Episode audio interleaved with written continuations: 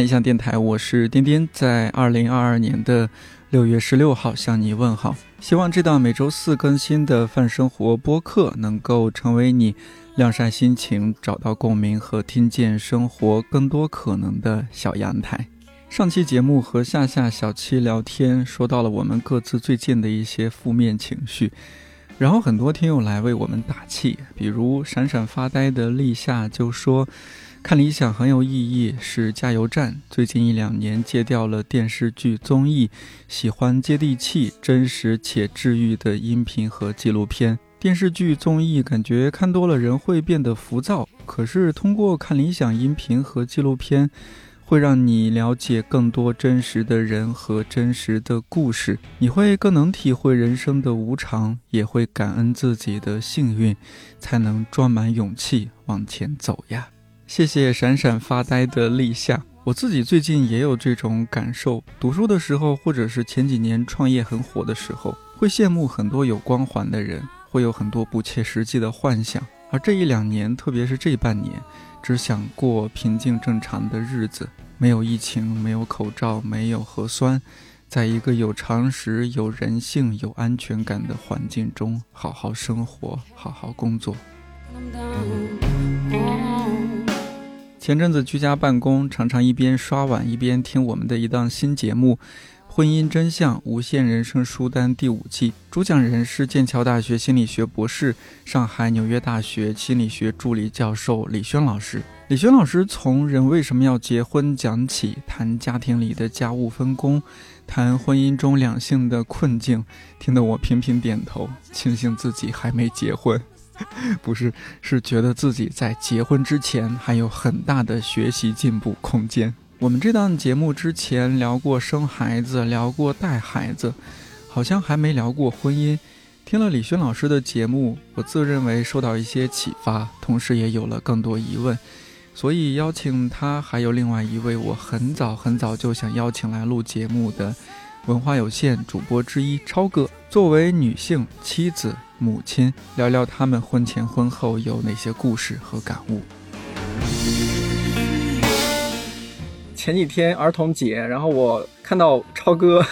在网上那几天好像脾气比较暴躁。儿童节，你今年经历了什么？是这样，因为我们那个六一的时候，因北京因为疫情原因，呃，幼儿园已经放假了，小朋友都要回家休园，在家待着。我以为就是本身孩子不能上学，每天要二十四小时看娃这件事儿就已经让我很抓狂。然后六一儿童节的前一个星期，突然收到老师的通知，说我们要举办线上六一儿童联欢会主题活动，让家长带着小朋友每家准备一个节目，有一个亲子表演节目要发到群里。因为我本身第一个是我是一个对这个仪式感比较害怕的人。所以，首先，我们家从来没有过说为了一个特殊的节日精心准备礼节目，就本身就没有这个传统。一说要为六一儿童节准备节，这应该是我们家小朋友在幼儿园过的第一个六一。一说要为六一儿童节准备节目这件事儿，我本身就很有压力。然后，这是第一第一重。第二呢，就是准备节目和表演节目这件事儿本身我也很抵触，我是那种特别不喜欢让孩子在公开场合表演节目的。然后这次六一要求孩子和家长共同表演一个节目，我又更崩溃了。然后第三个事儿，我以为这件事儿就是一个怎么说呢？这就是一个阳奉阴违的举动，对吧？因为在线上还是往发在群里边这个节目，我就觉得大家是不是就是老师假装通知一下，尽老师的义务；家长呢假装接收到一下，对吧？也不会精心准备。所以我还心理上有一个缓释，我说哎呀，估计也没有人用心准备，无所谓，那就这样混过去吧。谁曾想在六一的前一天，老师挨个小窗说：“这位家长，你和你孩子节目准备好了吗？然后到时候要发到群里哦。”然后我就说完了，原来这是要来真的呀，真的要准备。然后这这还不是最打击，打击的是到六一那天活动开始了，真的大多数家长都往群里发了节目。而且你就会发现，大家都是精心准备的，就给小朋友画的特别，就是精心打扮。小女孩穿的特别漂亮的裙子，还有的化过妆。有些家长也是盛装出席，而且你就知道，有些家长是为了这个节日就是特意学了新的才艺，特意准备了新的节目发在群里边，然后每个家长都发，然后我就开始有点紧张。后来我想说，哎，大家都发，老师应该也不会注意到嘛。没想到老师又小窗通知说，哎，铁锤的爸爸妈妈，你还没有发哦，你们准备好了吗？要加油哦，下一个该你了，哇！然后我就抓狂了，你知道吗？就完全没有准备，我就感觉那一天就是公然社死。就是老师会在群里艾特你说，哎，这个谁谁家的，下一个说你们的节目准备好了吗？可以发到群里哦。就是你只能默默回答说，老师，我们家没有才艺，不好意思。就这是我人生长大第一次，就是没有完成一个作业的布置，我就觉得那天非常抓狂。嗯，这就是因为我们家孩子应该是上幼儿园小班儿，我也是第一次参加这种幼儿园的活动。我本来以为像我们家这种特别便宜搂搜的幼儿园吧，公立幼儿园这种活动也不是很多，也不是很强制。对吧？大家都不是那种特别鸡娃的妈妈，就是随意一下就行。没想到大家这么重视，就是我那天成了就是非常非常不努力、没有进取心 的家庭。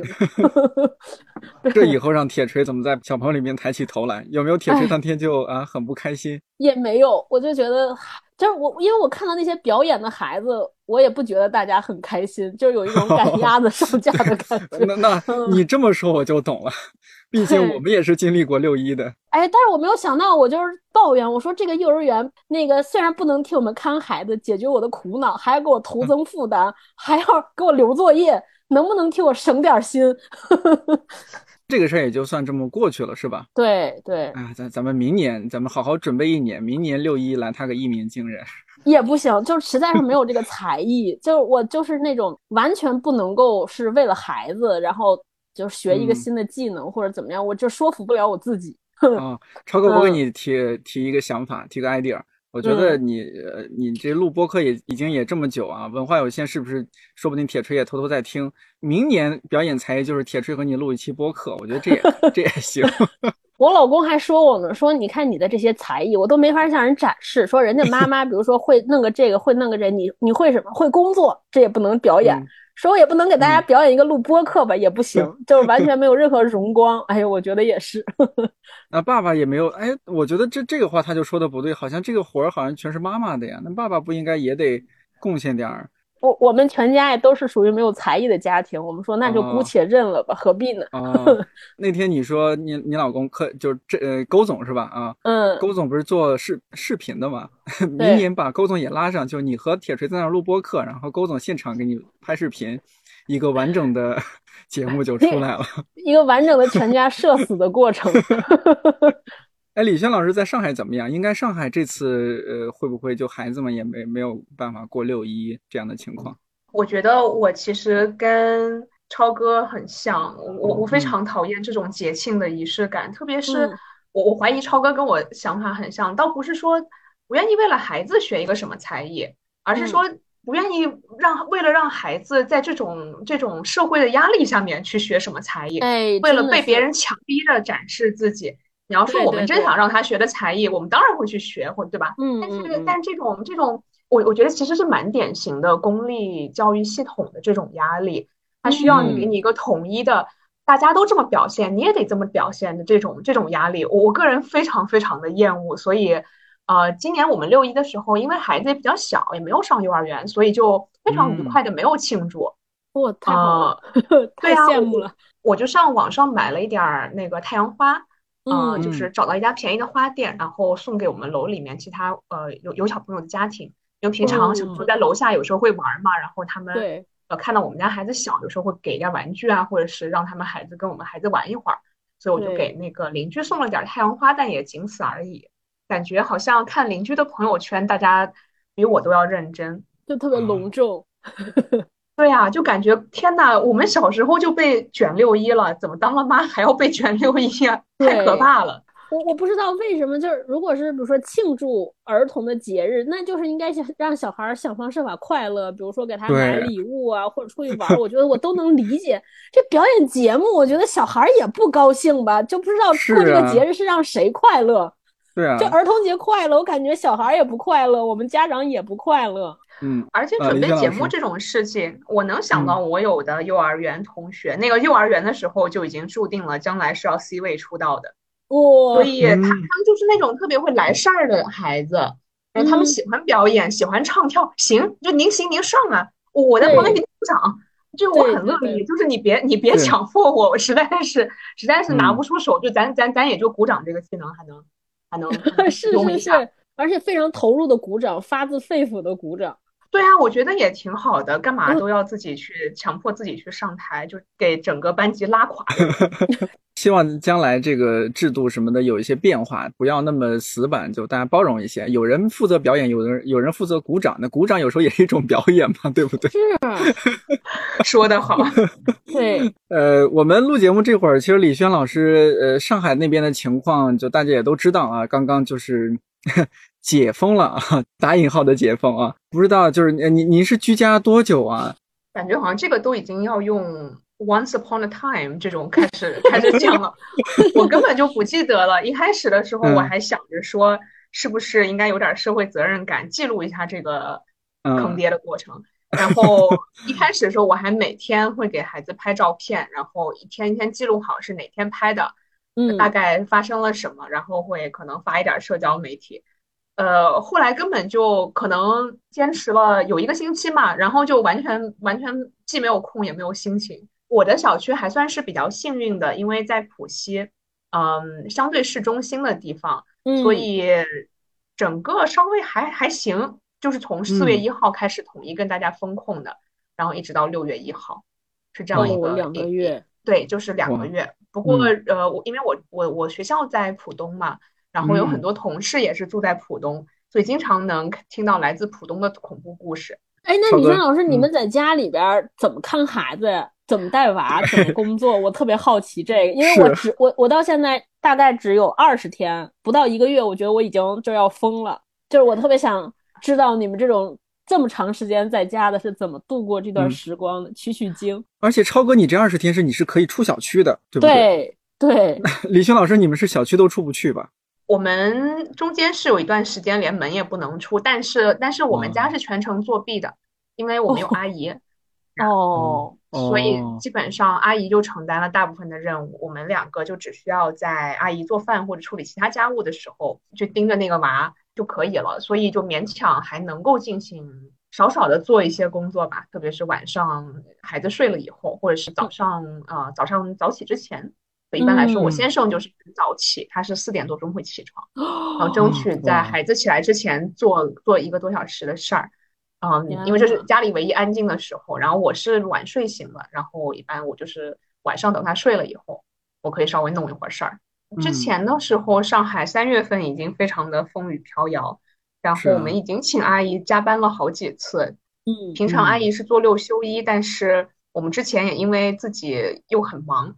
所以就已经请他加班了几个周末。结果到了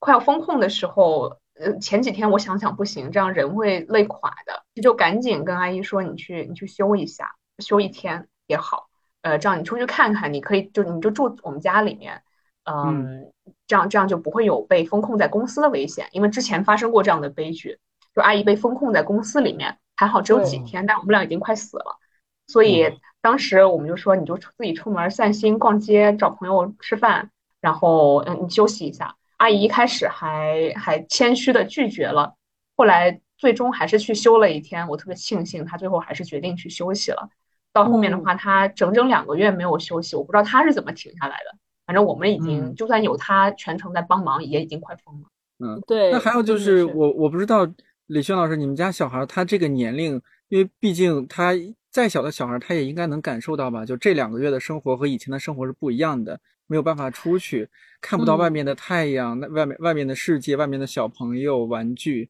嗯，小孩子有没有什么反馈呀？小孩子还好，一开始有几天稍微闹腾一些，嗯，后来呢也慢慢的习惯了。但这个呢是让人最最悲伤的事情，但是你就看他就就习惯了。不过呢，也是因为我们家孩子比较小，他才一岁半。他之前没有没有上过幼儿园，所以就他没有一个固定的小朋友的圈子在外面。哦，啊，一般就是平常阿姨带他出去玩儿啊，街上看一看。他只是觉得说我不能出门了，我想我我可能有点想出门看看街上小猫小狗啊什么的。但是呢，在家里也就呃也就只能靠阿姨把他关在一个房间里面，因为我们还得我们两个还得工作，还得上课，就也不可能中经常中途冲进来个孩子吧，不是没有发生过。所以也是很苦的。我有很多的朋友，孩子跟我差不多大的，呃，像他们会更谨慎一些。我们其实有时候还偷偷摸摸的带他在楼楼梯井里面走一走路啊，嗯，就不然的话，我觉得这个这个这个都都该四肢萎缩了吧？是，眼睛视力也会影响。我们就有时候还偷偷的，我跟阿姨说，你就带他出去走两步，嗯，然后在在没人看见的时候，或者是你看楼下那人比较睁一只眼闭一只眼的时候，稍微带他就在楼下走两步。那我有的朋友孩子是为了保险，一次也没有带下去过。封闭完了以后再下去，就道都不会走了，就很很害怕，很紧张，好可怜啊！就跟我们被封控了两个月以后，就出去以后，整个人都被 overwhelmed 一样，人群特别多。然后走进地铁站，天呐，好多人，然后好多车子，就这种感觉。是是是，来到地球第一天，嗨。那天那天我们家邻居讲了一事儿，给我笑坏了，在群里，他们家就是。门就是被被封门了，因为他去过跟有他是属于密接，然后家里被贴了封条。他们家其实只被贴了七天，然后他说他说你们知道吗？我今天上午趴在这儿看车位上那个人倒车，看了十五分钟。说是有些狗被封控在房间，就看着窗户下边外边的来回走的人和狗，非常羡慕，满脸忧郁。能想象这个场景。我我记得封控完了上街以后，我看到有人在那遛嗯特别大型的犬只嘛。嗯，我当时就想说，天呐，那个那个估计比孩子还更灾难，因为你跟他真的是零道理可以讲，而且他的他的个头比我们成年人还大，对，闷在里面，他又是天性需要出去的，他不像我们这种宅人可以忍住。他又没有什么团购抢菜的事情可以干？就多无聊啊，这狗，对，太太可怜了。哎，我们这一期啊，其实看开场说了好多这个疫情啊、孩子呀什么，但这一期其实我们特别想说是什么？想说这个婚姻。因为李超哥，你你可能也听了啊，李轩老师在看理想出了一档节目啊，婚姻书单。呃，刚刚听你们这么聊，我觉得虽然各有各的苦啊，但也不至于说那么惨啊。一位是有阿姨的，一位起码说还能带着孩子去户外，这已经不错了。咱们这就是比上不足，比下有余，天天自己 PUA 自己，这样生活才能够幸福，才能够快乐。而且 而且，点点，你想，我们两个家庭妇女已经跟你跟你聊了这么好一会儿了吧？都还没开始骂老公，这个就说明 对对对，日子还能过得下去。对，日子还不错，没有一上来就开始骂老公。哎，但是因为我我我了解了一下，你们两位其实非常年轻，倒推一下，应该是相对比较早结婚的，对不对？我结婚的时候是二十六到三十，哇，那超哥你这也太早，英年早婚啊！我今年已经是婚龄十年了，我我已经结婚十年了。我是二十八岁结的婚。哦，我们俩差不多，差不多，对对。你们俩这一个清华，一个北大的，我认识的清华北大的朋友可没有在三十岁以前结婚的。可能我们俩都是属于学习不好的吧，就只能靠 结婚庆生。我们这些未婚人士有时候在一起聊啊，聊起来说为什么没结婚，还，没准备好，我得准备好才结婚。嗯，虽然这个观点经常被我妈 diss，你你们当时是什么状态？怎么会结婚啊？那么早？呃，我结婚算是我同龄人，我的同学当中比较早的，就早到他们听说我结婚都非常讶异和惊讶，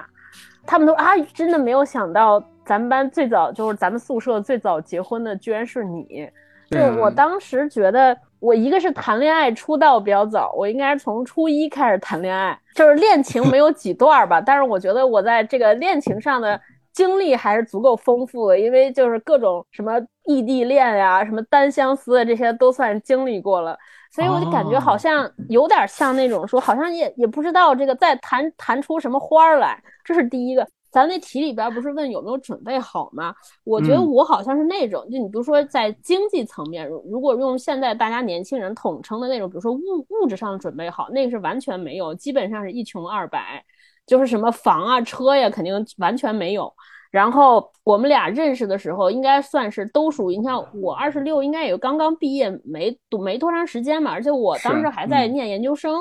呃，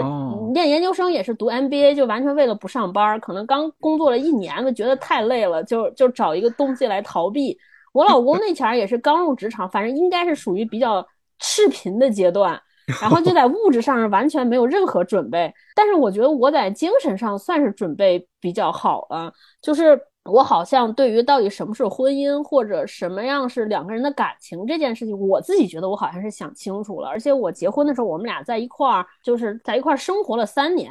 在这三年里边，就是每天也是这种柴米油盐酱醋茶，算是都经历过。另外就是我们俩在认识的这三年里边，经历了一些比较大的事儿，比如说我老公就是我公公去世，那个时候还没结婚，就是我老公的父亲突然间得疾病去世了，然后包括我姥姥也是也得了挺重的病，就是下病危通知，我们俩又回去陪床，就算是一起见过很多，经历过彼此比较糟糕的时刻，然后同时因为我们俩认识的时候是在工作当中认识的，算是工作搭档。然后认识的时候一起打过仗，就是那天我还跟同事说，我们俩就熬过大夜。当时我们不是做电视节目嘛，就一起在一块熬了七十二个小时，就我觉得算是战友了。所以就是最好的一面和最坏的那一面都见过。那个时候也觉得，嗯，也差不多了。我也我觉得我还是想的比较清楚的，就到底我喜欢一个什么样的人，或者我适合和一个什么样的人在一起。以及婚姻这件事情到头来能给予我什么？我觉得我那个时候算是想的比较清楚吧，嗯，然后也觉得没有什么可害怕的，那就结婚呗，嗯，就就这样。你要说是有没有准备好，我也不知道，因为我不知道准备好是个啥状态。对，反正到现在也没觉得后悔，然后也觉得过得挺好的，啊，这就是我的状态，啊，也挺满意的。你我经常还说说，你说让我再找一个比我老公更好的人，我好像也想不出来那个更好的人应该是啥样。嗯，就算是还比较满意吧。嗯，超哥，你你和你老公就是勾总啊，你你们的性格是互补的还是类似的呢？怎么说呢？我觉得我们俩就是在表现表现上不一样，就我们俩是属于那种三观非常一致。比如说到现在为止，到底怎么养孩子，包括价值观什么，我们都喜欢什么样的人，小到比如说我们都都认为什么样的电影是好的，什么样的内容是好的，就基本上非常一致。但是我们俩的外外在表现上又很差异，他是摩羯座嘛，然后又比较内向，是一个非常呃怎么说呢？就他属于那种做十但只只说二的人，然后甚至有点社恐。我呢是比较外向，所以我们俩就算是在性格上互补，但是三观上很一致，所以所以我们俩养孩子这些还比较顺利，因为几乎没有什么特别大的差异，而且甚至我现在有点觉得我们俩实在是太像了。比如说，就六一儿童节不表演节目这事儿都没有任何挣扎，然后我们俩都现在都有点担心，说我们家孩子以后会不会就是过于没有队友，对，没有战友，就太随意了啊！就说我说不弄这个，他说不弄就不弄吧，啊，没有任何挣扎。我就说咱们这样培养孩子行吗？那不是说这家长应该是一个唱红脸的，一个唱黑脸的，你们俩倒好，都唱这叫什么？都唱红脸。对，就太随意了。嗯，我们家是这种情况，不知道李轩老师啥情况？我我这个主要是这个过去的恋情没有这么丰富，然后然后我觉得工作经验也比较少，可能学术圈里还是大家属于就是没有 real life，没有 real job，嗯，所以人就人就比较比较的傻一点。但是当时我结婚的时候，我觉得我先生还行。就现在我我我觉得他还是很不错的，因为我是做做研究，也是做嗯父亲相关的研究这一方面嘛，所以我当时看他，我觉得他的性格觉得嗯可以，因为我我一直还是很想要孩子的，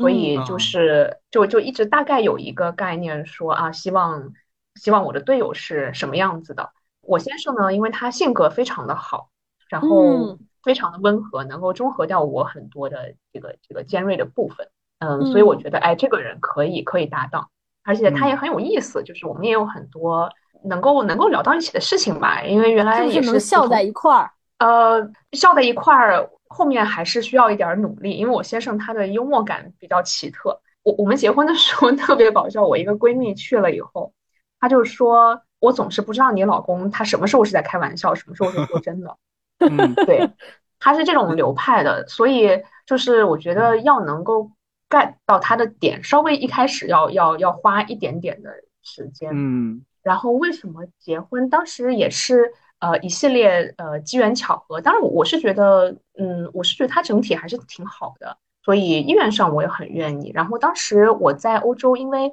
也有一个签证的问题需要解决，对，就是很麻烦，也就会有呃几个工作签接不上那种情况啊。然后之前也是因为呃我们有一段时间是异地嘛。然后我就要不停的，一直不停的签证，不停的飞，就真的很麻烦。当学生时候也没钱嘛，就老这么折腾，因为一次签证费，然后包括去签证的路费都很多，呃，都很多钱，并且压力很大。嗯，所以后面就通过结婚把这个事情给给解决了，也后来后来也是挺好的。肯定会有一些冲突，但是但是我觉得整体来说还是会觉得，我会觉得满意感一直在往上走。对呀，我本来想啊，今天请两位上来就吐槽吐槽老公，没想到一上来就夸，嗯，聊不下去了，这有点聊不下去了。哎，但是既然如此啊，既然如此，我觉得可以分享一下，就是结婚这通常来说啊，就这是我不太懂的地方，就通常来说，一个女性。对于未来老公的一些期待是怎么样的？而且这种期待啊，是不是还分阶段？比如说有孩就没孩子的时候和有孩子了以后，是不是这个期待还会发生变化？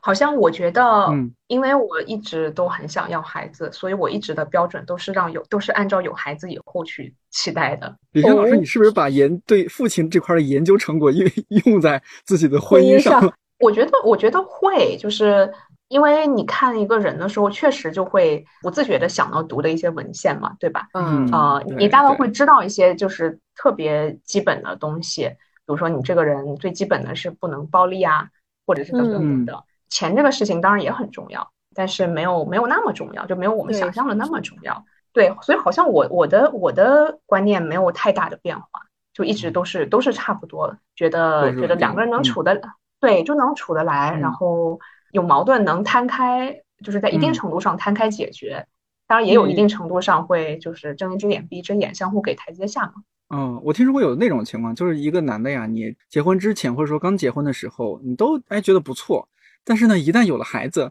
也不能说原形毕露啊，但是这个忽然一下子觉得这个人好像换了一个人，你怎么变得这么不理解我，这么不能和我一起承担这个家庭的风风雨雨？呃，李星老师有没有可能分析一下，说，哎，是不是有这种情况？这个有没有什么心理原因？好像我觉得人总是都在变化的，嗯，所以变倒是很正常的。但是我想想我自己的例子来说，有孩子以后，我老公有什么变化吗？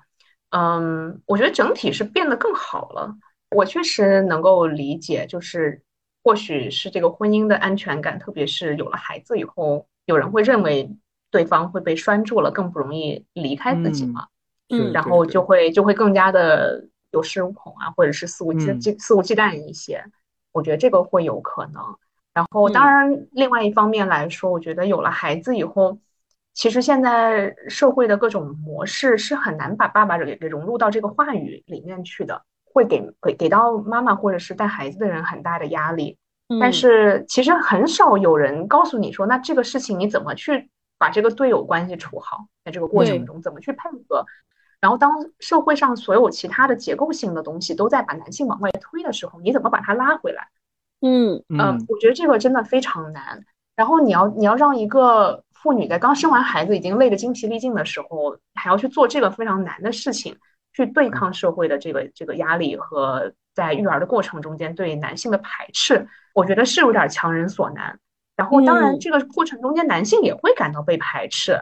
就比如说，你产检的时候，你不能进去，你听不到那个孩子第一次心跳。然后，很多的时候，如果你不花钱去买那个 VIP 的生生产服务的话，你产房也进不去。你在外面像傻子一样在那儿坐着，拿着手机，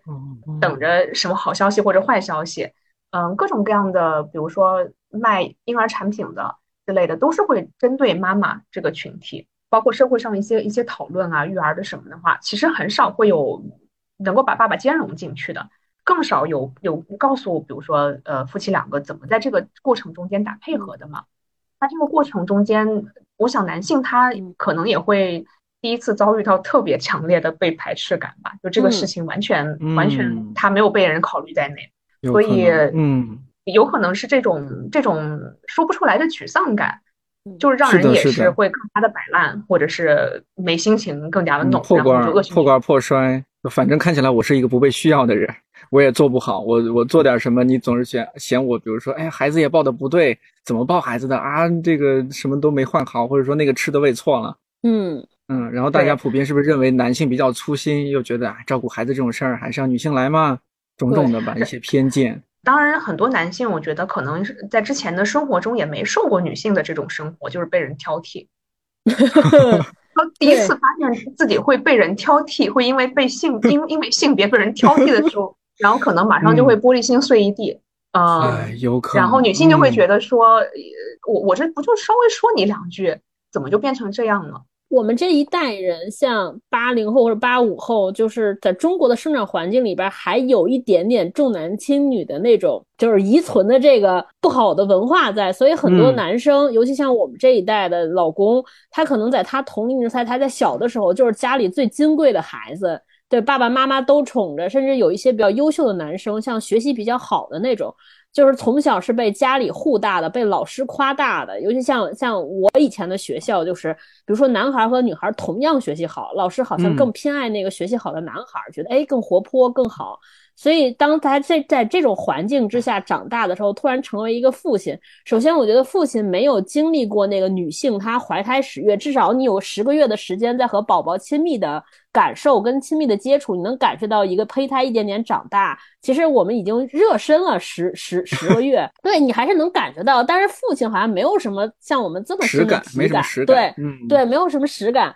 然后呢，再加之他们可能就是我，我是觉得像我的我认识的朋友当中，母亲。呃，或者说男生受受到的那种让他怎么样成为一个好爸爸，甚至好丈夫的教育更少，大家都是要他成为怎么成为一个优秀的人、优秀的员工，对吧？嗯，就是大家也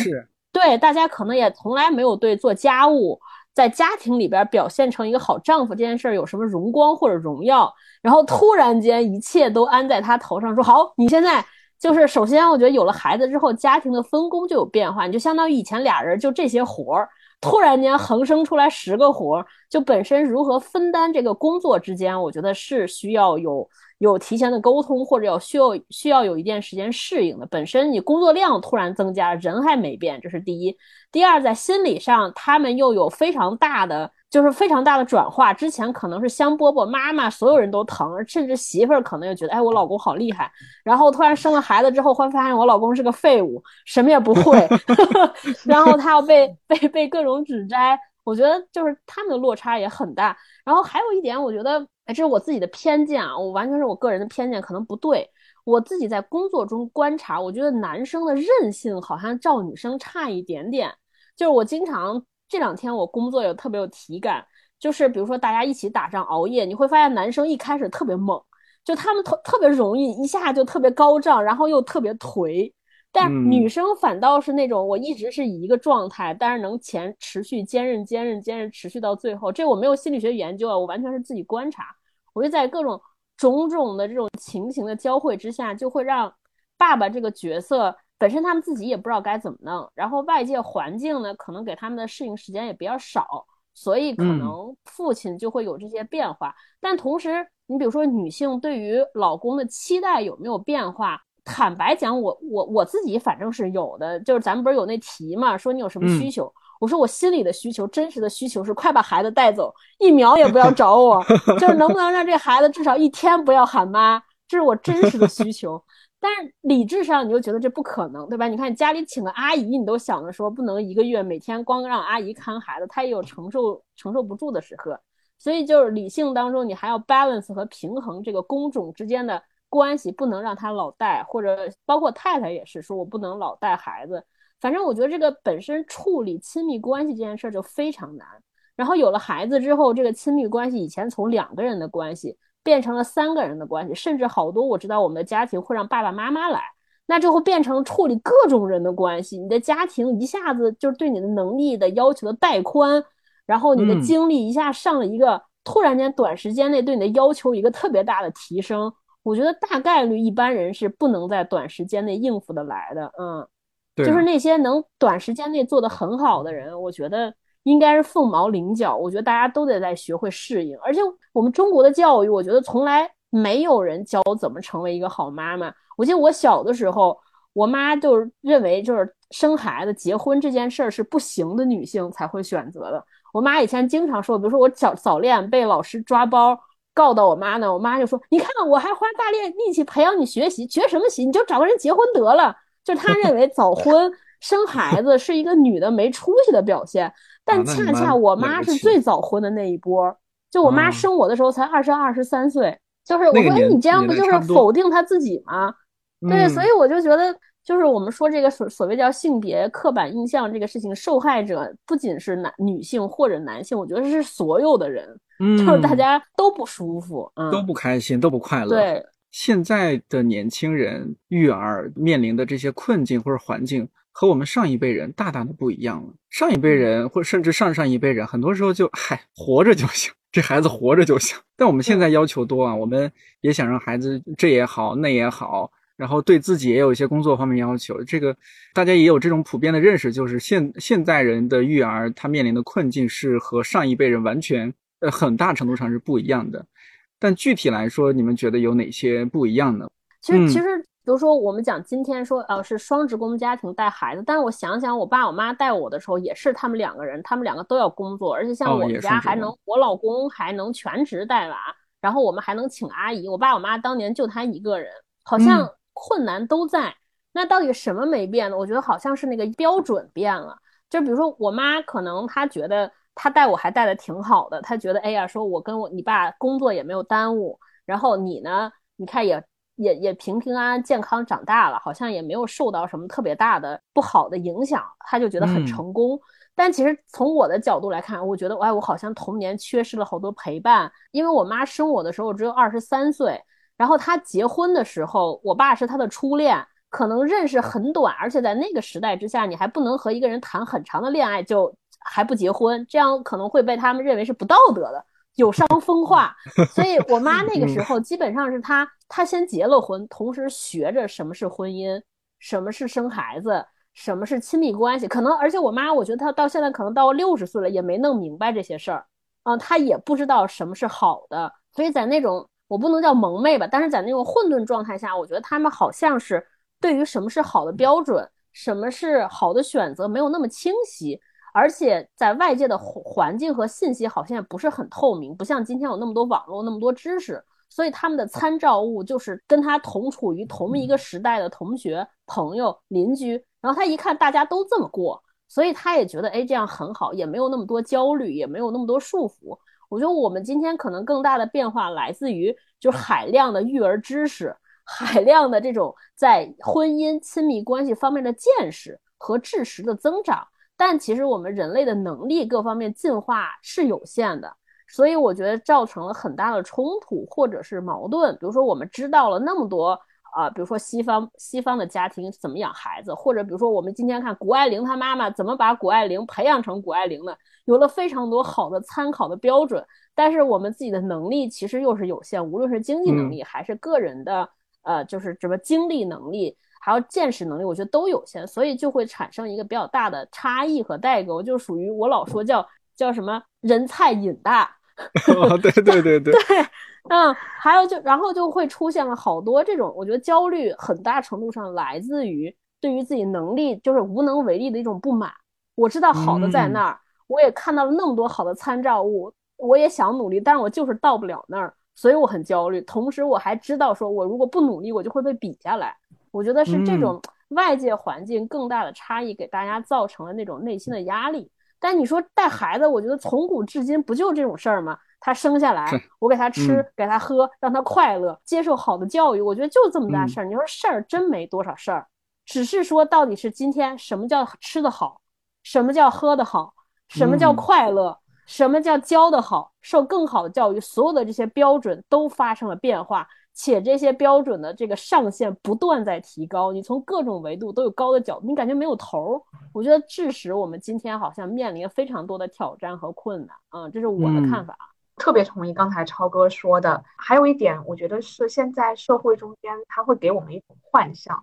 让我们以为就像成功学的书一样，嗯，他告诉你说你能成为马云啊，就是他的成功你能复制，你为啥不行？哎，对对对对对，你你你不自律，然后他他给现在社会给我们的幻象，首先是一个他默默的把育儿这件事情的完全责任丢到家长手上了。上一代的时候，就是比如说不是咱们开玩笑的说那个吐槽上一代不会育儿啊，或者是之前的人。啊，或者一些一些所谓的层次稍微低一些的家长，会把孩子提溜到学校去，跟老师说：“老师，你打他，这是这是到底他是学校的责任。”对，然后家长说：“这孩子我管不了了，你们管吧。”对，那现在你可能跟孩子说这个吗？反而是家长会跟你说：“哎，你家就一个小孩，你不管哪个管，所以这个事情就变成就全部扔到两个人甚至是一个人的身上了。那当然这个是根本无法承受的重要。然后还有人不断的告诉你说，你看这事儿就跟就跟减肥似的，你你你看他他能够把马甲线剪出来，把把这个漫画腰剪出来，你怎么就不行？你你你不自律，你没有就是你没有提升自己的动力，就是就是你这这什么烂人呢？然后他他给你的这种能够自己掌控全局的幻象，但同时社会上又有那么多东西完全是在我们的控制之外的，对，所以你就每天在这个两个就是我到底能做什么事情之间就非常的撕扯。所以我觉得这个也是，这个也是困境之一。还有包括之前的孩子的人生，他们也有更固定的轨迹吧。比如说，你知道他差不多上了一个呃正正经经的公办小学，就能升入一个正正经经的公办初中。成绩好一点嘛，上高中，然后可能不好的话，那再打工啊，或者是家里怎么安排一下。就是他有非常固定的轨迹，所以你就选呗，选这几样，看看他实际的情况。现在又好像。孩子又有又有这么多的东西需要去比拼，你所有的能力都需要去培养，不仅是成绩，你还有才艺，你还有情商，还有各种各样的，还有颜值，就是太多了。那个战线就是真的真的会，就颜值的话，如果是家里面是特别是女生的，就是孩子是女孩子的家长，就真的会有那个呀。然后你要给她买漂亮衣服，你要给她。想着从小把睫毛搞得长长的，对吧？呃，怎么给她防晒？天呐，真的是超级的烦。所以现在就是比拼的战线又太多，他又告诉你，你可以，你可以每一条都都比拼的。然后他告诉你，都是因为你不努力，所以才变成了你的孩子才变成了这个样子，就是很累啊。而且我不知道为什么，就是人生的道路本身很长很长。就是我跟我老公老讨论这个话题，人生道路本身很长很长，而且从我们自己的来路也会发现，我们在不断的修正。不断的改变，不断调试，但今天在育儿这条路上，我觉得时常传达一个信息，好像就是我们不能错，孩子不能错，不能失误，家长也不能失手，必须从一开始就环环相扣。就大家经常跟你说说叫一步差，步步差，步步差。嗯，对你从这儿输了，你就以后再也赶不上了。其实我就想说，人生这条路哪有赶不上的时候，对吧？而且我们又不去哪儿，人生的终点不都是死吗？就是都是那一条路。所以我就在这点上，我我自己其实是不是很能理解？但是我我非常能理解那些想要赢的那些人或者怕输的人，我也能理解。可能确实是有的时候，就是努力这件事儿，可能是他唯一能抓住的。就很多人觉得，就比如说减肥这件事儿，就是我今天我跳操了，可能我觉得我就离瘦。好一点点，至于真的能不能瘦我也不关心，但至少我做了，对对对，就是心理安慰。所以我有的时候老觉得说，就是比如说鸡娃什么的，我有时候在想，哎，我可能这话不是很政治正确。我有时候想说，鸡娃这件事情是不是在逃避对自己的，就是父母在逃避对自己的责任和努力，就是说，哎呀，我下一代整好了，我这一代就这样了，看我的下一代。但其实你自己也没有完啊，对吧？我们那会儿说到，就是你你们在就是对待孩子这方面的一些比较宽容的态度什么，我觉得这还有你们那会儿说到很重要一点，就是有一个好队友，就你们起码这个价值观上是一致的，这个非常重要。如果两个人这个育儿理念什么不一样，那。就很麻烦了，就是育儿上面可能成天吵架。就像现在我们这个一说起来，就是像我刚用那种词儿，什么队友啊，什么这种，这是在我心里很很久的一个疑问啊。什么时候我们的称呼变成了这样的？就是哎，我队友，我室友，我不知道这是不是在婚姻关系里面一种随着时代变化，然后这也是发生一些微妙的一些情绪上的一些变化和认识上的变化。其实我我从来不会。称呼我先生为队友，或者是我很我也很少对外这么称呼他，他就是我先生。我先生，嗯，因为好像我觉得，嗯，我们俩都还是在付出努力，在生了孩子以后，通过折磨阿姨，然后给自己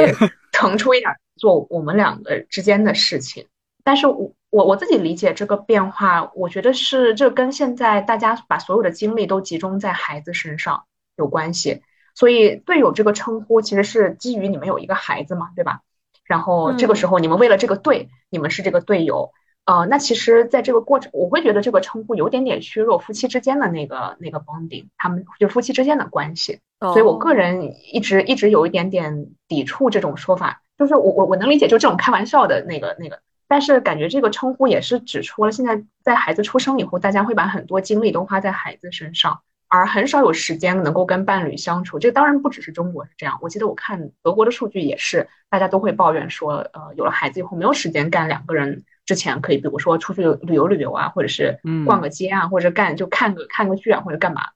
这个都会很困难。所以到最后，你你你你之间的那个夫妻之间的那个连接就很快就断了。这个时候维系你们的就是你们的队友的身份。然后还有就是，我会觉得说，我我我觉得这个也也有一点点中国特色的一点是说，好像我们这又回到我们刚才之前讲的嘛，就是之前好像我们从小长大的过程很少受到关于恋爱和婚姻关系，就是不谈孩子，就是恋爱和婚姻关系的教育。就如果你一个人特别的。你你很享受这个恋爱的过程，你你秀恩爱了，或者是你你很喜欢你的伴侣，就是你说出来就让人觉得怪丢脸的，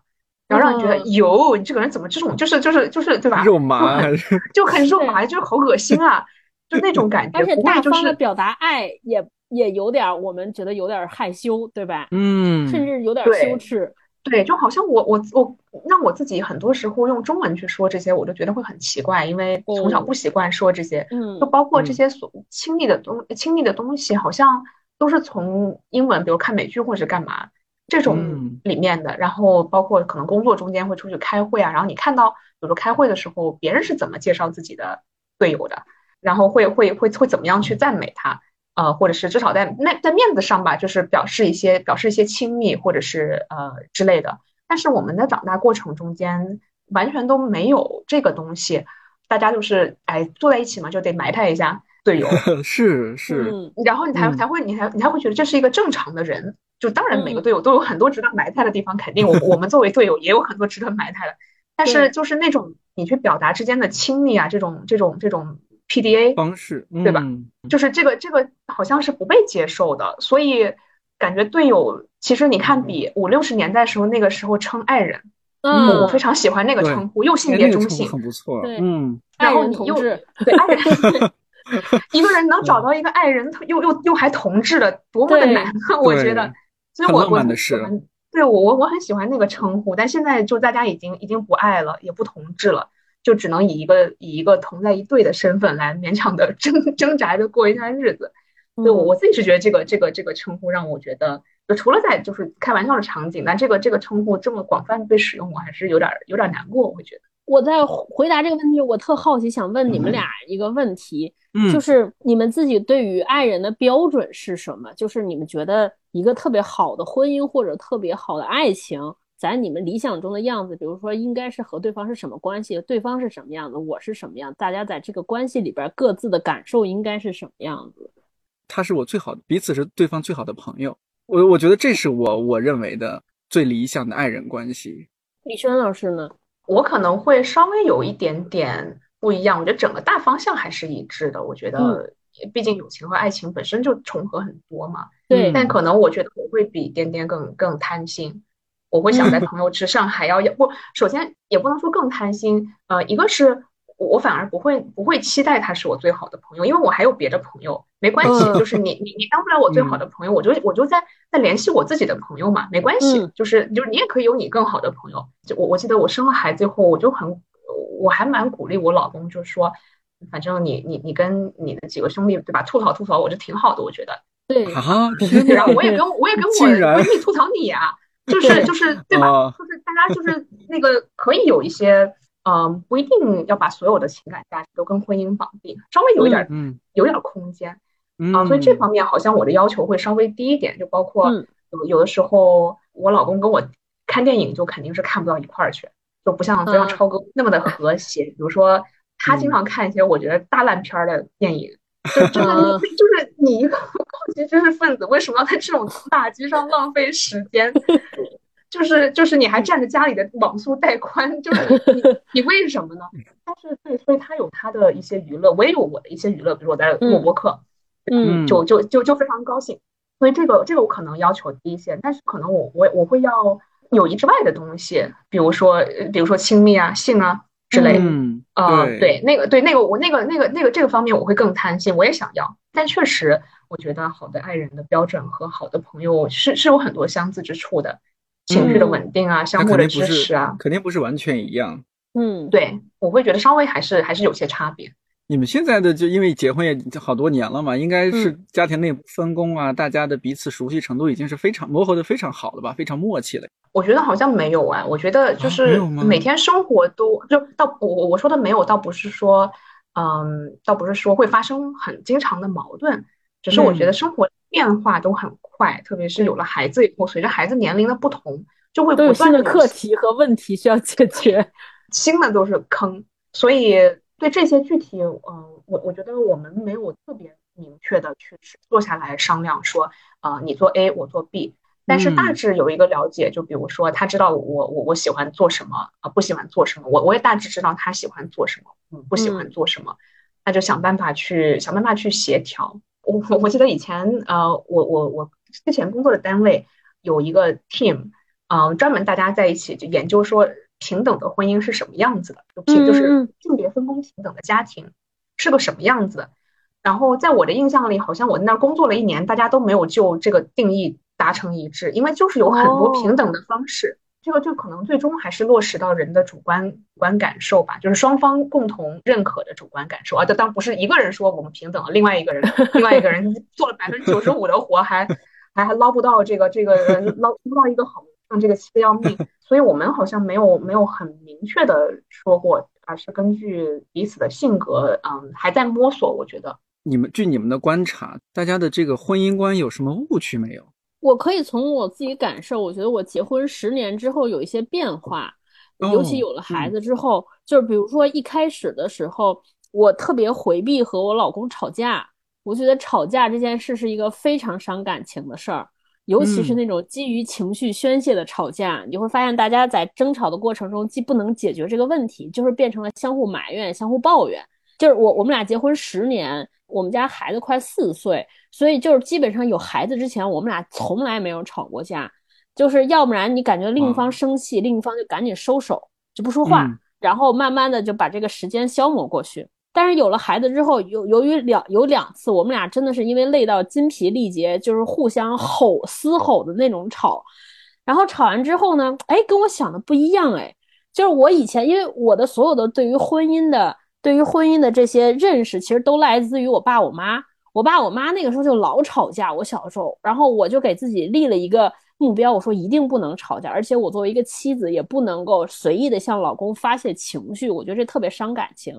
但是生完孩子，就这两次吵架，我会发现其实并没有想我想象的那么可怕。就首先第一，大家吵架的时候都有一个默契，就是我们都能知道彼此那个时候都是在发泄情绪、宣泄情绪，而且都能理解彼此需要宣泄。哎，我发现吵完之后还挺好。就是那一刻，大家谁都不生气了，然后呢，吵完之后呢，好像都放松了，然后哎，再回到了正常来的生活。所以，所以我对吵架这个事儿就没有像以前那么恐惧。我觉得偶尔吵一吵，就是大家互相暴露一下自己的那个极限和底线，其实也挺好，就释释放一下。当然不能到那种薅薅头发那种打。所以我觉得，就是婚姻当中是不是也需要一个调节阀和调节器，就不要老盯着。然后老特别理智的对待婚姻，这是我第一个认识啊，就是我我的一个变化。第二个变化呢，我是觉得以前我对于爱情的这个认识，尤其年轻的时候就特别极端，就是那种非黑即白。比如说，哦，今天就是我一定要在这个这这段感情当中分出对错，或者是分出高下。比如说，我希望你爱我多一点，不然的话我就会吃亏。或者在这件事上，你要说你做的对，我做我做的不对。但是就是结婚十年之后，我突然发现说，就是这个爱多与爱少，对与不对这件事儿，其实是个灰度，是个区间。就是只要你们双方对这件事情有非常多的默契，经常勤于沟通，我觉得就好了。就是这个两个人之间那个对错，其实。没有必要。前两天听我一个工作的搭档跟我说，他刚结婚不久，他说他之前跟他，因为他是一个男生，他跟他媳妇儿吵完架还得还得画脑图来复盘。对，说那我们为什么要复盘呢？就是因为我们肯定是因为这个问题而起，彻底把这个问题解决掉。我不希望以后再因为这件事情我们俩再吵架。然后我以前年轻的时候就觉得哇，这好智慧，很对呀，对吧？吵架不就因为出问题，我们把这个问题解决掉。后来结了婚，尤其有了孩子之后，我觉得婚姻当中大多数的问题是解决不掉的。就是这个人哪有什么可以搞定，down 这件事儿没有。你比如说孩子今天他哭，你怎么能把他解决掉？没有解决不了。所以这个时候大家就是就试探一种模式就好了，不要试图完全搞定或者解决很多问题，就是要让问题存在。我们相会，我们这个学会怎么跟这个问题相处，我觉得可能是更重要的。然后最后一点，我这些年的这算是我一个教训吧。我是觉得在结婚过程中，就经常说说好的婚姻能让彼此成长。然后我觉得这个彼此成长要建立在一个事情，就是要坦诚沟通之上。我觉得很多，这是我从我妈身上看到的一个吸取的一个教训。我妈就是有很多中国传统女性的那种美德，一是她比较能隐隐忍，喜欢委曲求全。但委曲求全的一个另一面，就是她老希望有别人猜。比如说我今天想要一个礼 物，但是我不会告诉你，因为我觉得有欲望这件事情不好。所以呢，他但是他其实又有期待，他又希望我爸能给他送一礼物。但是你说大多数人男生又很大条，我爸就是 get 不到这点，get 不到这点他就会生气，但是他的生气也不会表示出来，他就会在这积攒，就表面上要维持一个非常优雅的，我是一个贤淑的，没有任何欲望和多余对你们有期待的一个人的一个人设。但是我其实内心中在这积压积压积压，然后到了一个极点，啪就炸了，就 是。对我以前有的时候，尤其谈恋爱的时候也这样，就是喜欢让别人猜，因为我觉得我但凡说出去了就输了，或者就不优雅了，就不矜持了。但是我现在在婚姻当中学会一个，我就会提前说，我说，哎，今天老公不行，我这两天太累了，我真的不想洗碗，我真的不想带孩子，我现在就想安静一会儿。我会先跟他说，然后他再跟我说，O 不 OK，行不行？我觉得这种就是完全把自己坦诚开来。坦白说，说出表达出你的欲求和希望这件事儿不丢人，而且提前说能解决好多问题和矛盾，就是让这些东西都前置。反正我自己觉得，好的伴侣的一个前提条件就是你可以向他展现出你自己完全不完美的样子，然后你也不用担心我暴露的这些缺点，因为暴露这些他就不爱我了。就我能觉得他是一个我的一个底线或者一个靠山，就全世界所有的人。都讨厌我，但是这个人回家来还觉得，哎呀，媳妇儿你是最好的。我觉得这个就是我觉得一个特别好的一个完美的关系。所以就因为我对于这个方面的自信，那我就跟他及时求助，及时的跟他说我不行了，及时的说我弄不了了，就及时的坦白这些，我觉得反倒是有助于双方的成长，因为让他也能够更了解你，你也能够通过沟通更相信他，更信任他。我觉得这个关系是不是能够更好向上生长啊？这就是这是我结婚十年来学到的一些，就是感悟到的一些东西。李欣老师，我觉得超像超哥这种会不会不太是你的婚姻书单节目的受众？超哥这样的就已经就已经不需要听，就是这种层次的婚姻书单了呀。就人家是写书单的人。没有。哎，我们这个时间关系，因为你们俩一会儿还得带娃，呃，我们最后我我还挺想问一下这个问题啊，就是嗯。这个确实是现在种种原因吧，年轻人不太愿意结婚，包括今天我看到好像上海很多人积压了很多想要离婚的，这个对，呃，我很早前就听听一些朋友啊，他们在欧美留学什么的说，哎，那边有很多人家就不结婚，但是他们是有伴侣的啊，partner，然后他们之间就 partnership 还是叫什么，就我不知道这个李轩老师你对那边这样的情况了不了解，包括说，哎，那中国的年轻人是不是？呃，该怎么说？有没有可可能也也发展这样的一种关系？我觉得要看是对谁可以，以及什么意义上可以了。其实现在现在国内，就比如说像颠颠这样子，在在欧盟的定义里面，就完全是认可，就是 partnership，就是事实婚姻两年嘛。事实婚姻。对，你对对对，这种现象在欧洲确实比较比较普遍。它有一些意识形态的东西，比如说有的年轻人他会觉得说。呃，我我不希望我个人的选择掺和上掺和上，比如说上帝他老人家，咱再不麻不麻烦他了，对吧？就就不去不去专门登那个记，或者是就是为了表达一种立场，我觉得这个都还是很能理解的。但是这个现象存在的社会基础是，确实一是社会的污名化比较少，然后也没人跟你成天跟跟屁股后面催婚催生嘛。另外一个也是，它还是有一定的保障的，就是嗯。几个方面，一个是对人性底线的保障吧。如果你的 partner 是特别渣的一个人，你你们生了个孩子，他走了，那么这个时候对儿童福利的保护还是有一些的，包括对，比如说家暴，有有这样一个底线兜的时候，那其实你就没有那么害怕。当然，分手这件事情总是让人很伤心的，对吧？至少在一段时间之内，可能以后你会发现分的好，对吧？那个那个呃，就是感感就是就是叫什么呃，谢不娶不嫁真。这个是可能有，但是我想在当时的那个时候，大部分时候是不太不太高兴的，不太愉快的一个一个过程，所以我倒觉得没有没有可能很多人想象的那么那么洒脱，嗯，但确实有一个有一个系统兜底以后，你在一个底线的层面上，你知道这个实在过不下去了，就分也不是什么特别要死要活的事情，嗯，我觉得这个是这个是需要一个社会的整个从法律层面上，还有社会保障制度。嗯，以及就是社会文化的这个接受程度上面，这几这几条都要有都要有满足，才能够让让让人比较有空间这样去实施。我不知道你们有没有做过专业研究，就为什么现在我们国家的离婚率就看起来好像比爸妈那个年代多了很非常多非常多，而且确实我身边也看到，就是离婚变成一个非常非常普遍的现象。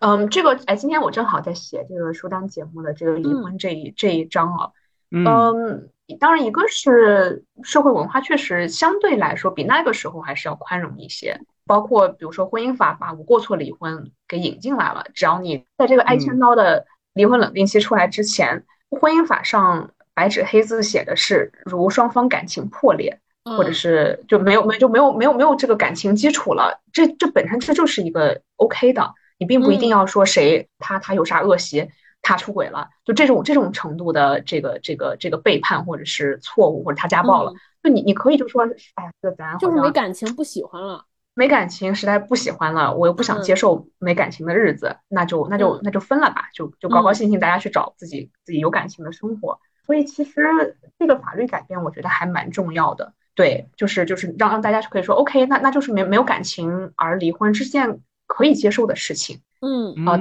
当然就是在这个挨千刀的离婚冷静期之前，呃，确实比起父母那一代，手续上也要便捷很多。就你不需要找谁给你开同意书，对吧？你可以就两人就过去就就就离了。之前的话，你还得到经过单位这个层次，那你这就是就是大型社死啊！而且你还会被单位的人觉得说你这个人靠不住，在工作上是不是也忠诚度让人觉得可疑呢？所以这个当就是当你的私人生活被塞到一个公共空间里面去评判的时候，那个时候当然你你就离婚的代价是非常大的。嗯，现在现在谁管你啊，对吧？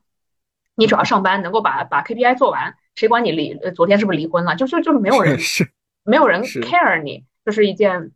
让人伤心的事情。但是但是一个程度上，也就是没有人管控你了，所以肯定离婚的这个这个这个空间，我觉得会稍微大一些。而且我看到还有就是，过去不是很多是男主，真的是传统的男主外女主内，女性是没有经济收入的。但现在女性总体来说还是比过去，不管是学历方面还是经济收入方面，要提升很多。呃，是可以经济独立自主的，即使离婚了，日子照过，舞照跳，低照蹦。我看到好多那种短视频，女孩去蹦迪，原来是庆祝自己分手或者离婚，然后现场包括老板一起祝恭喜姐妹，老板还送一杯酒。哎，那有没有这种可能，就是比如说大家就是找到另一半也变得更容易，所以犯错误也会更容易？我觉得好像最近的几年的 data，大家就不找另一半了呀。哦，真是。对，但是但是没有，但这个是非常非常最近的事。中国整体还是一个普遍婚姻的社会。嗯，像那个这期这期那个书单节目里面，最后我也会讲到，就是怎么去降低这个社会的离婚率。我我我就我就卖个关子，大家可以去听那个节目啊。我前年还是去年有见到一个大学学妹，因为我们俩都是学日语的，然后她她那个去东京工作了几年嘛。回来就问他，我说怎么样，在东京有没有找个对象啊，或者什么谈个恋爱什么的？他说你难道不知道吗？东京，日本的男孩子不 不追女生的，已经不想谈恋爱了啊！是的，是的，而而且不仅是不不谈恋爱，就是呃，之前看到一个调查结果，但是那个那个我我没有仔细的去从学术方面考察它的靠谱性啊，就说不仅是对人际关系已经缺乏兴趣，就连性生活都已经也没有兴趣了。但是好像大家这方面连这个需求都没了，那你还要你还要洗头出门，呢还是自己在家就是妈呀，自己动手丰衣足食比较快一些，对吧？嗯，对，所以所以所以确实是生活压力可能可能是不是太大了，然后包括就情感上的这种关系，好像没有什么社会奖励系统来觉得让你觉得哎，好像谈个恋爱挺好的，然后也是的，别人也为你高兴，然后这也算是个成就。就好像谈恋爱现在就变成了不务正业、浪费时间、恋爱脑，嗯但是我今天听你们俩聊，我还真是我我还是觉得你们这样的状态非常好，然后很值得祝福，我会羡慕，甚至觉得哎，是不是差不多就结个婚吧？反正从我的角度看，我可能也是性格原因，我就觉得如果真的特别想结婚，大家就试一下，对吧？大不了还能离，咋地？嗯，对，是的，对，而且就是就是，嗯，对，你你你买了有有有那个叫什么退货运费险的，嗯，这个时候你才你才下单下的快呀。嗯，是，但是前提是，哎呀，这个有孩子和没孩子还是不一样。如果没有孩子的话，可能还更更方便一些。这有了孩子，这就是离婚的成本就太高了，主要是对孩子。就你可以先结个婚试试，然后先试好了这个人是不是适合跟你生孩子。哦，之前那个，之前我前老板，前老板托布花他有一个标准，他说怎么样决定想不想和一个人结婚，就是你想这个人成为你孩子的爸爸，你愿不愿意？或者你你或者说你生完孩子，你生了一个孩子跟他一模一样，你会不会觉得满意？如果你觉得满意，OK，那你就这个人值得嫁。啊，当时我我大概就是这么决定的。就还是鼓励大家试一试，没啥。对对对，这东西也弄不坏 这搞不好还搞不坏呢。这话说的。我和我先生，反正我们都看过一些不太成功的婚姻的例子。当然，这个也是可能我们我我作为心理学的人的这个特征啊，就是对人的底线放的很低，就是对对对对人的要求，就是你当你知道有些人可以烂到什么程度的时候，你就会觉得说行啊，咱们就咱们就比他就是争取争取吸取他的一些教训，稍微弄得好一些就可以了。就咱也咱也不指望。弄出什么惊就惊天地泣鬼神的，对，呃，那种那种，就咱们就就就最基本的啊，日子过好，别别别相互坑，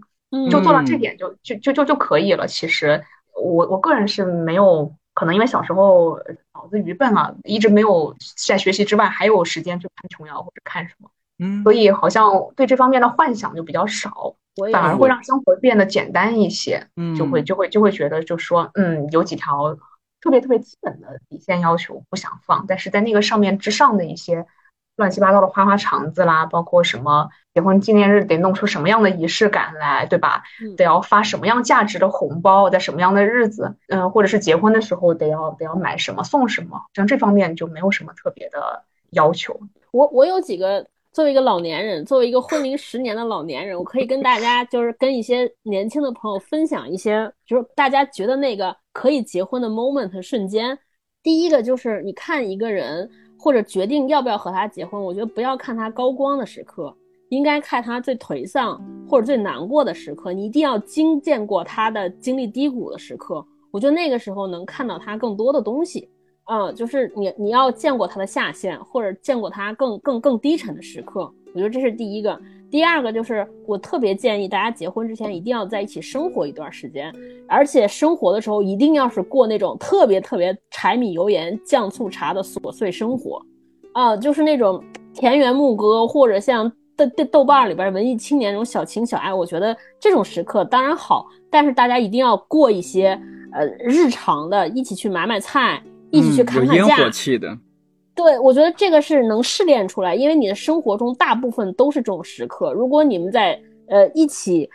不叫试婚吧，一起一起同居的时刻，已经把这个这些情况都度过了，我觉得大大概率你在结婚当中遇到那种最糟糕的状态，可能也会遇见。然后第三件事呢，我特别建议一定要去多跟他的父母在一块儿，有机会在一起，因为这也是你逃避不开的。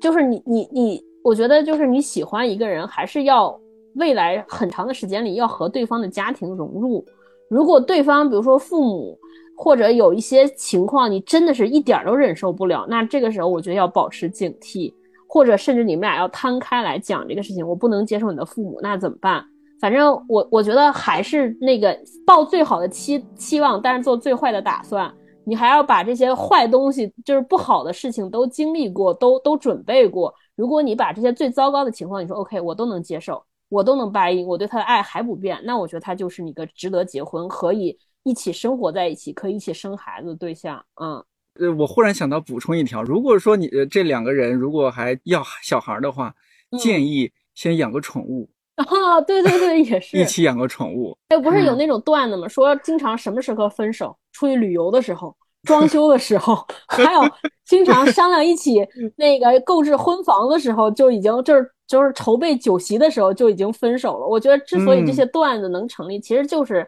就是因为在这些事情中更能暴露双方的那些不好的一刻啊，或者说至少是不同的不同的地方。对，哪怕我觉得没有没有那个呃，如果没有条件养宠物啊，可以，我会觉得还有点。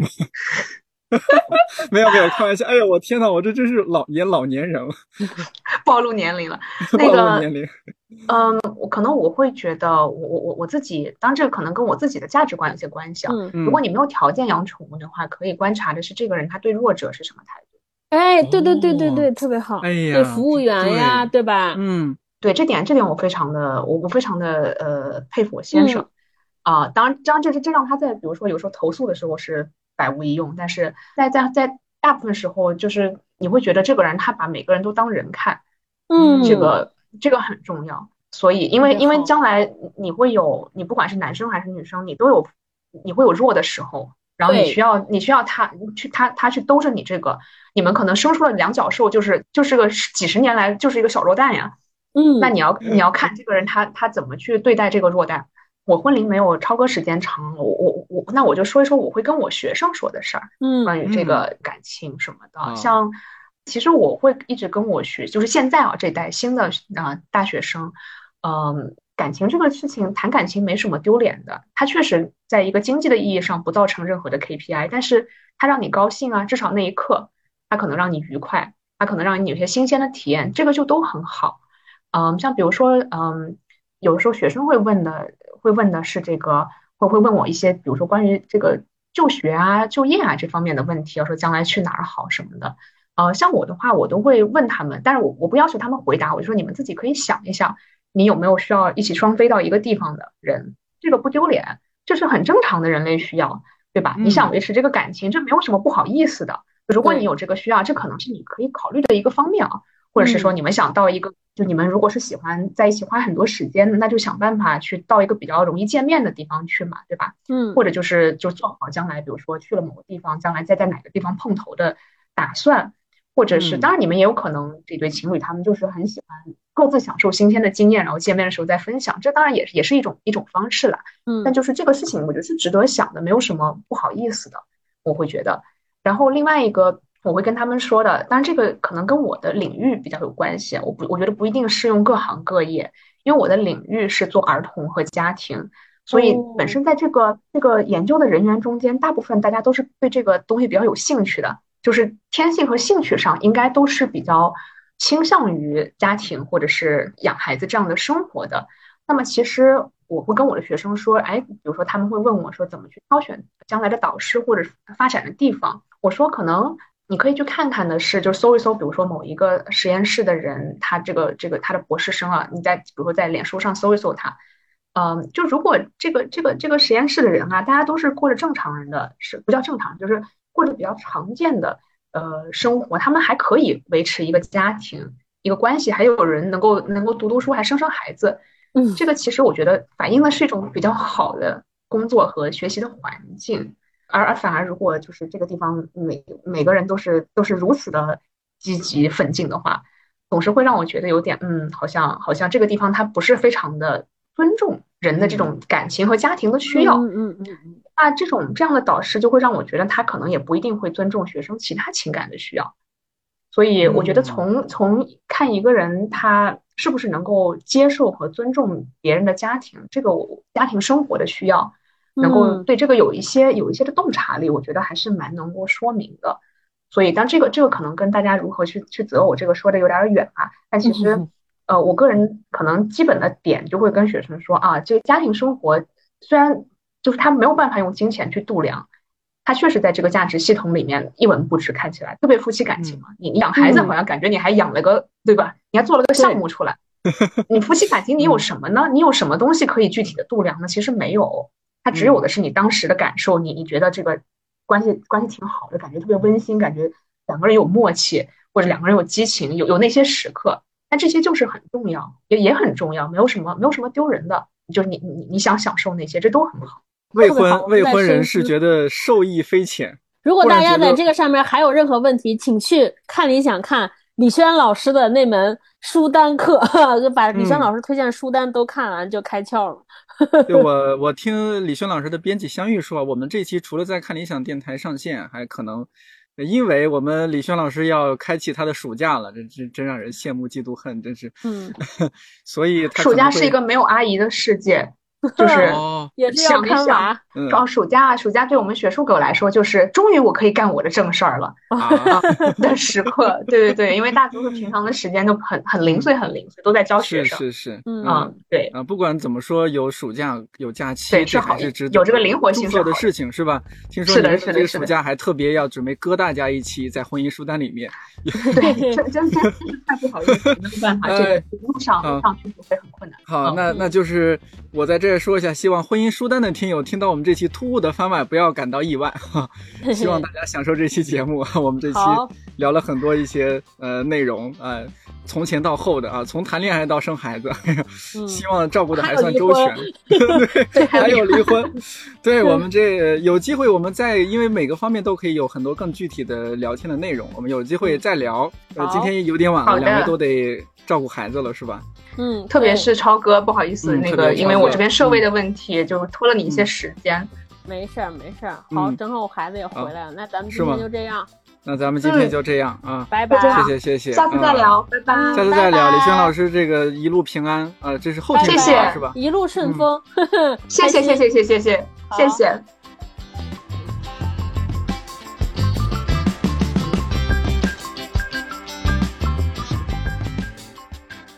不知道这期听完你是更恐婚了，还是更愿意尝试了？说起来，在北京的这几年，我观察身边结婚的朋友，大概有这么几种情况：第一种是结婚前是同事，就像超哥说的，一起熬过大夜，做过项目，经历过职场上的风风雨雨；第二种是大学同学或者校友；第三种是有共同或者相似的爱好，比如乐队、作家、节目等等。在一些相关的线上线下活动当中逐渐熟悉起来，不过只是个人观察，不代表普遍现象。听完这期，如果你有关于婚姻的困惑想要提问，或者是相关的故事想要分享，都欢迎在节目评论区留言。另外，随着看理想 APP 当中的节目内容越来越丰富，非常推荐求知欲和好奇心强的朋友，通过搜索关键词来扩展同一个话题之下不同学科领域主讲人的讲述和讨论，会很有意思。看理想电台，我是丁丁，祝你早安、午安、晚安，我们下周四再见。